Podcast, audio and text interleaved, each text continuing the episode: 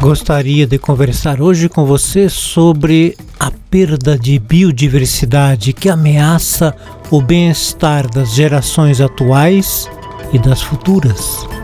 Os habitantes das três Américas têm acesso a três vezes mais benefícios oferecidos pela natureza do que a média global dos cidadãos.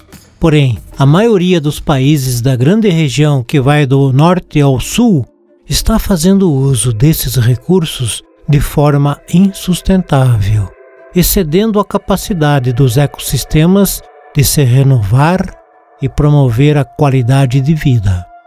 As Américas abrigam 13% da população mundial e 7 dos 17 países com maior biodiversidade do planeta.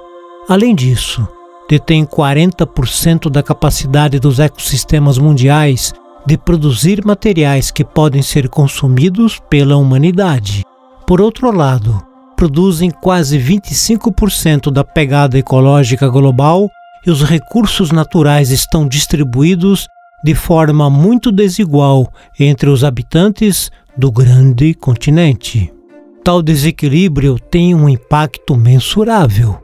A comparar a biodiversidade atual da região com a existente no início da colonização europeia. Estima-se que, em média, as populações de 31% das espécies americanas em uma dada área sofreram declínio, número já considerado alto e que pode chegar a 40% até 2050.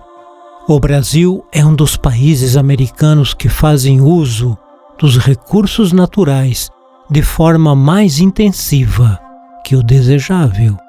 Desde o ano de 1500, nossa economia é extrativista e a expansão do agronegócio segue nessa linha. O foco hoje é o cerrado da região que engloba os estados do Maranhão, Tocantins, Piauí e Bahia. Embora produzam alimentos, gênero de primeira necessidade e contribuam enormemente para a balança comercial do país, estão fazendo de forma predatória. Muitos outros fatores, como a poluição, as espécies invasoras e a superexploração dos recursos naturais, estão contribuindo para a redução da biodiversidade. Em resumo, estamos tomando emprestado os recursos naturais, mas sem perspectivas de devolução para o futuro das próximas gerações.